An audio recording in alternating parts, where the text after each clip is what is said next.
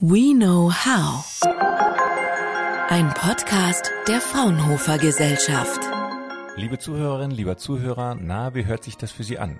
Also ich meine im wahrsten Sinne des Wortes. Können Sie gerade heraushören, dass ich nur aus Ihrer linken Box zu hören bin? Hören Sie diese Folge im Auto oder zu Hause? Jetzt übrigens wieder in Stereo. Haben Sie den Wechsel von Mono auf Stereo mitbekommen? Hören Sie mit Kopfhörern oder ohne, mit Störgeräuschen oder in völliger Stille? Damit hallo und herzlich willkommen zum Fraunhofer Podcast. Mein Name ist Viktor Dileski und heute soll es um die eben gestellten Fragen gehen, um individuelles Hör- und Klangerlebnis und wie neue Technologien das noch besser machen können. Und es geht um Sprachkommunikation zwischen Mensch und Maschine. Ganz ohne Missverständnisse. Mein Gesprächspartner zu diesem Thema ist Dr. Jan Renis Hochmuth, Gruppenleiter persönliche Hörsysteme am Fraunhofer Institut für digitale Medientechnologie IDMT in Oldenburg. Ich freue mich, dass er heute dabei ist und auch auf die kleine Vorführung, die er später im Podcast noch mitgebracht hat. Aber erstmal hallo, Herr Dr. Jan Renis Hochmuth. Moin, moin. Herr Dr. Renis Hochmuth, wo, wenn nicht in einem Podcast, kann man am besten übers Hören und Klang sprechen? Also machen wir das auch. Was finden Sie am Thema Hören so faszinierend? Da gibt es ganz viel. Ich glaube, in in kurzer Antwort wäre es so ein bisschen die Vielfältigkeit, die dieses Thema mit sich bringt. Ähm, es gibt noch ganz viele ungeklärte Sachen in den Grundlagen, aber es gibt auch ganz viele Möglichkeiten, das Hören zu verbessern, was dann in auch ganz vielfältigen Anwendungen zum Ausdruck kommen kann und in unseren Projekten sich auch widerspiegelt. Die große Herausforderung ist eben, den persönlichen Charakter abzubilden. Also jeder Mensch hört einfach irgendwie anders gerne. Und ähm, diese Individualität auch berücksichtigen, ist eine große Herausforderung, aber macht das Ganze auch spannend. Vielfältige Anwendungen und Projekte. Können Sie uns einen kurzen Überblick über diese möglichen Anwendungen und die Projekte geben? Ja, das ist auch ganz vielfältig. Ähm, das reicht von Audiologie und wie können wir die Versorgung mit Hörgeräten verbessern, über wie können wir Sprachverstehen beim Tatort, also in Film und Fernsehen verbessern, auch wenn die Abhörbedingungen vielleicht in den Wohnzimmern zu Hause nicht optimal sind.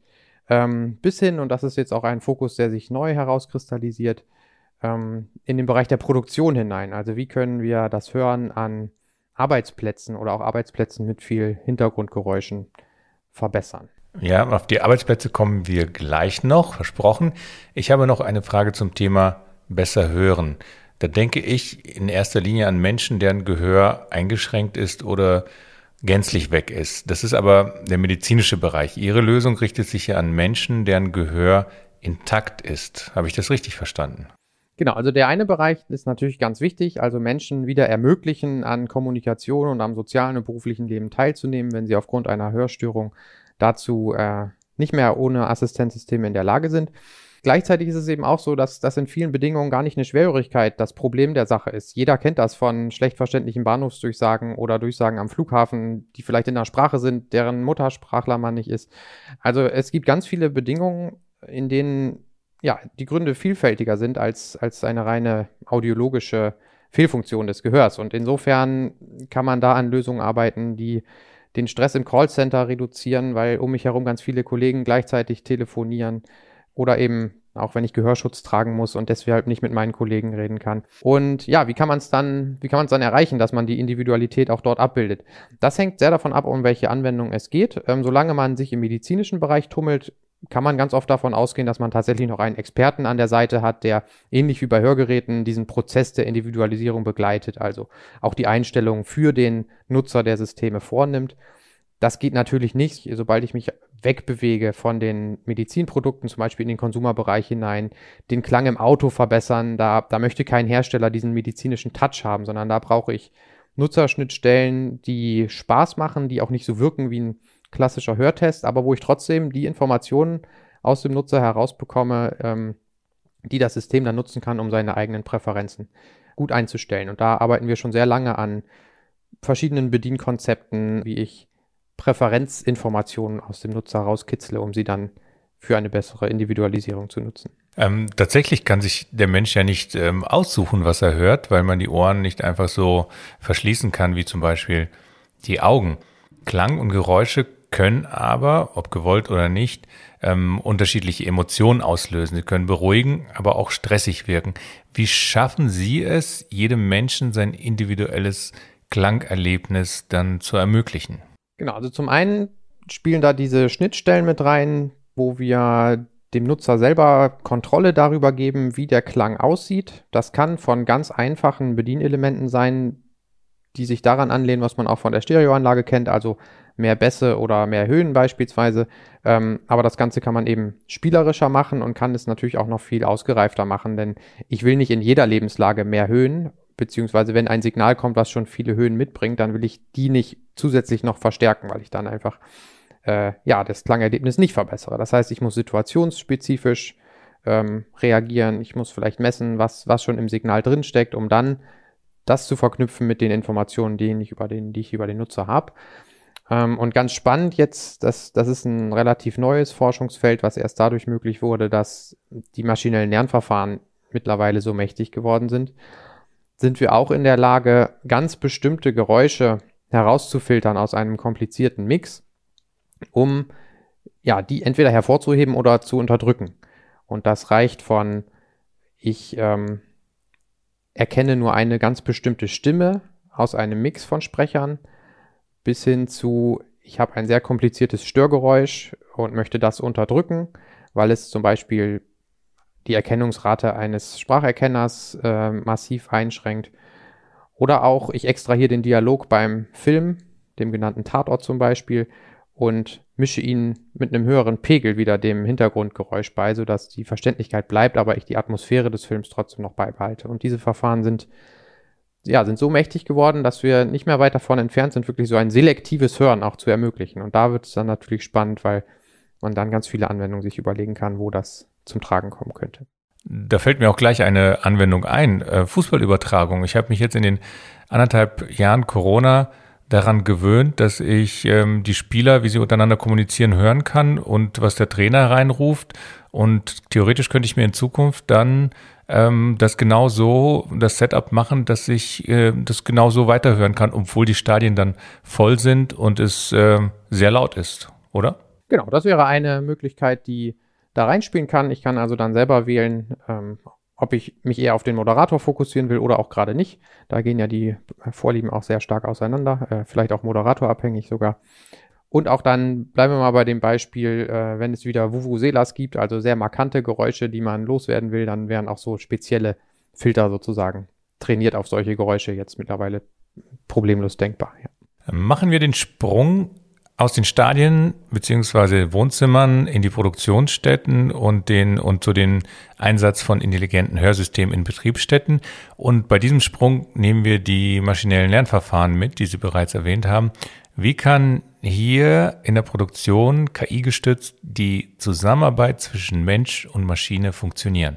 Also das kennt eigentlich jeder von Sprachsteuerung aus Smartphones oder Smart Speakern, wo man zum Beispiel Musiktitel sucht, einfach über seine Stimme mit einem Schlüsselwort vielleicht vorher. Das heißt, da stecken trainierte Systeme dahinter, denen man beigebracht hat, wie menschliche Sprache aussieht und die erkennen sie dann wieder und können das dann verschriftlichen und wenn man dann noch eine große künstliche Intelligenz dahinter hat, dann kann das auch interpretiert werden beispielsweise. Das heißt, Grundsätzlich funktioniert es ja so, man, man bringt der Maschine bei, was ist mein Zielsignal, was sollst du erkennen und man bringt vor allen Dingen auch der Maschine bei, was sollst du nicht erkennen, also worauf sollst du nicht in irgendeiner Form reagieren, beispielsweise bestimmte Geräusche in der Umgebung oder Hall. Und dann kann man, sofern man solche Signale vorliegen hat, also die entsprechenden Daten, kann man praktisch alles, worauf sich der Mensch mit dem Ohr konzentrieren kann, auch einer Maschine beibringen. Da gibt es ganz äh, nette Beispiele jetzt auch aus der Produktion, wo wir daran arbeiten, bestimmte Klickgeräusche auch in einer lauten Produktionshalle zu erkennen, die der Werker heute nutzt, um festzustellen, ob eine Steckverbindung richtig gesetzt ist. Äh, denn wenn sie nicht richtig gesetzt ist und das Auto auf dem Band weiterfährt beispielsweise, dann gibt es später Probleme bei den Checks. Da muss man möglicherweise Sachen wieder ausbauen und dann wird das Ganze teuer. Das heißt, da kann man unterstützen, indem man zum Beispiel ein trainiertes System dem Werker an die Hand oder ans Ohr gibt, was eben prüft. Sitzen hier alle 15 Stecker dieses Arbeitsschrittes richtig? Oder hast du vielleicht einen vergessen? Das ist gerade ein spannendes Forschungsfeld, wo man genau das macht, ein bestimmtes Geräusch einer Maschine beibringen. Okay, für die Kommunikation mit der Maschine muss die Maschine ja in einer lauten Produktionsumgebung meine Stimme und somit die einzelnen Befehle präzise verstehen. Sie haben dazu ja ein spezielles Hearable entwickelt, das mehr ist als nur ein In-Ear-Kopfhörer und das über Funk mit der Maschine verbunden ist. Wie genau funktioniert hier die Kommunikation zwischen Mensch und Maschine über das Hearable? Genau. Man stelle sich vor, ich kann einfach per Sprache mit einer Produktionsmaschine kommunizieren, statt wie heute üblich über ein Bedienpanel, was irgendwo an einer durchaus ja viele Meter großen Maschine ähm, platziert ist. Und ich muss jedes Mal, wenn ich eine Änderung vornehmen will oder etwas bestätigen will, dorthin laufen. Aber der Ort, an dem ich den Prozess überwache, ist gar nicht beim Bedienpanel. Das tritt sehr oft auf. Ich habe also immer diese großen Wege dazwischen. Und wenn ich einfach da, wo ich bin, bestätigen könnte oder einen Vorschub drei Millimeter weiter nach rechts schieben könnte, dann hätte das allein schon einen großen Zeitvorteil. Ich muss es aber dafür natürlich irgendwie schaffen, diese Information meiner Stimme dem System mitzuteilen. Und da sehen wir großes Potenzial eben in genau solchen Hearables, die sich dann per Funk ähm, mit der Infrastruktur der Produktionsumgebung vernetzen und die dann dadurch, dass sie eben zum einen sehr nah beim Sprecher sind, im Vergleich zum Beispiel zu einem Mikrofon, was irgendwo auf dem Roboterarm oder an der Produktionsmaschine platziert wäre, äh, allein deshalb schon robuster funktionieren in einer lauten Produktionshalle. Ähm, aber selbst wenn das nicht reicht, oder wenn ich sogar in einer Umgebung bin, wo es so laut ist, dass ich Gehörschutz brauche und auch ein Mikrofon, was einfach nahe am Mund ist, nicht ausreicht, dann können wir das Mikrofon nutzen, was im Ohrkanal liegt, äh, also sozusagen hinter dem Gehörschutz, weil dort natürlich meine eigene Stimme noch sehr präsent ist, aber gleichzeitig das Störgeräusch, was von außen kommt, deutlich abgedämpft ist. Und dann äh, ja, sind wir guter Hoffnung, dass wir damit vieles äh, möglich machen können, was vielleicht heute noch äh, nicht möglich scheint, weil die Umgebung einfach zu laut ist. Ja, die Beschreibung macht schon mal neugierig und da wir hier in einem Podcast sind, müssen Sie unseren Zuhörerinnen und Zuhörern unbedingt vorführen, wie das funktioniert. Ähm, ich würde dazu mal ein Störgeräusch jetzt abspielen. Ähm, vielleicht ganz kurz einmal zum Vergleich. Äh, ich schalte jetzt mal mein Audio um auf das Mikrofon, was außerhalb meines Hearables ist. Ich trage nämlich unseren Forschungsprototypen gerade selbst und die Stimme, die man jetzt hört, das ist die, die sozusagen außen am Mikrofon ankommt, wie bei einem ganz normalen Headset. Und jetzt schalte ich mal ein Störgeräusch dazu. Und da hört man jetzt, dass meine Stimme von diesem Störgeräusch ja, deutlich überlagert ist. Und jetzt schalten wir mal um auf das innenliegende Mikrofon, was sozusagen hinter dem Gehörschutz ist. Und wenn ich jetzt weiterrede, hört man, dass meine Stimme zum einen sehr dumpf ist. Das ist so ein bisschen das Gefühl, wenn man sich beide Ohren zuhält. Das Ohr ist dann verstopft und es gibt den sogenannten Okklusionseffekt. Man hört aber auch gleichzeitig, dass das Störgeräusch fast weg ist und dass die Stimme trotzdem noch verständlich ist. Und jetzt können wir auch kluge Algorithmen anwenden, die die Mikrofone am Störgeräusch, äh, am äh, Hearable gut miteinander verschalten, sodass das Störgeräusch weg ist und der Klang meiner Stimme trotzdem wieder verständlich bleibt. Und so können wir erreichen, dass auch in schwierigen Umgebungen mit viel Lärm ähm, ja, durch kluge Mikrofonie im Ohr die Stimme gut verständlich bleibt und damit auch für Maschinen oder Maschinensteuerung viel besser zum Tragen kommt. Das ist sozusagen die eine Facette, wenn wir über ähm, Interaktion mit Maschinen reden. Dieses selektive Gehör ist aber auch da jetzt wieder eine sehr mächtige Möglichkeit. Ich möchte das einmal noch mit einem anderen Störgeräusch, was ich dazu spiele, veranschaulichen. Man hat ja nicht nur, ähm, oder man hat in Produktionshallen auch manchmal sehr ja, sagen wir mal, hässliche Geräusche. Zum Beispiel so eine äh, Mühle, so eine Metallmühle. Und die kann halt ähm, natürlich, wenn ich mit jemandem kommunizieren möchte, sehr störend sein, ein bisschen zu unmöglich. Und auch da können wir jetzt die Stimme heraus extrahieren mit modernen Algorithmen der Störgeräuschbefreiung oder des selektiven Hörens und das Geräusch, ja, deutlich reduzieren. Eigentlich haben wir hier die gleiche Herausforderung wie beim Film, denn wir wollen, wenn wir mit Kollegen reden und einen Gehörschutz tragen, wollen wir die Stimme schon noch gut verstehen. Ähm, das heißt, die Hintergrundgeräusche müssen wir deutlich reduzieren, die Stimme aber nicht. Wir wollen aber möglicherweise gar nicht die Hintergrundgeräusche komplett eliminieren, weil ich ja noch mitbekommen muss, ob ein Gabelstapler kommt, ob es ein Alarmsignal gibt oder eine Durchsage. Das heißt, auch da können wir sozusagen dann dadurch, dass wir die Signale trennen, die Stimme vom Hintergrundgeräusch und sie dann ja bei einem besseren besser hörbaren Verhältnis wieder zusammenmischen, das gleiche Prinzip anwenden wie beim Tatort, nur eben auf einem Hearable. Ähm, das heißt, das Hearable kann in Zukunft zum zentralen Kommunikations- und äh, ja, Steuerungselement in der Produktion werden mit Flexibilität bei Montage oder Überwachungsarbeiten an Maschinen und man hätte die, die Hände noch frei für andere Tätigkeiten. Genau das und auch, ähm, wenn es nach uns geht, noch viel mehr. Es wird ja auch sehr viel dokumentiert im, im Produktionskontext. Wenn ich zum Beispiel in der Qualitätssicherung bin, das passiert heutzutage sogar noch sehr oft mit, mit Papier und Bleistift sozusagen. Ähm, und selbst wenn es digital eingetippt werden muss, ist das immer noch viel langsamer, als wenn es ein System gäbe, was einfach aufgrund der Stimme ähm, die in, entsprechenden Informationen direkt ins System überträgt, sodass ich auch verhindere, dass es von Papier zu Computer Übertragungsfehler gibt. Also da gibt es sehr viel Potenzial, um Effizienz und Sicherheit in ja, Steuer- und Dokumentationsprozessen in Logistik und Produktion zu erhöhen. Ähm, Dokumentation sicherlich eine wichtige Aufgabe in der Produktion. Aber ich könnte mir vorstellen, dass die Trägerinnen und Träger des Hearables auch ein bisschen skeptisch sind, denn überall, wie, wo, wo Mikrofone sind, ähnlich wie bei Kameras, ähm, macht man sich dann schon gleich Gedanken um seine Privatsphäre. Wie geht das System, das Sie einsetzen, mit der Privatsphäre der Trägerinnen und Träger des Hearables um? Natürlich ist Privatsphäre immer dann, wenn man ein Mikrofon ähm, irgendwo platziert, ein, ein sehr wichtiger Punkt. Wir kümmern uns auch da um Technologien, die erkennt, beispielsweise wenn wir von Mikrofonen im öffentlichen Raum reden, ganz anderes Forschungsfeld, aber auch mit viel Potenzial, wenn man beispielsweise Verkehrszählung machen will oder Lärmüberwachung.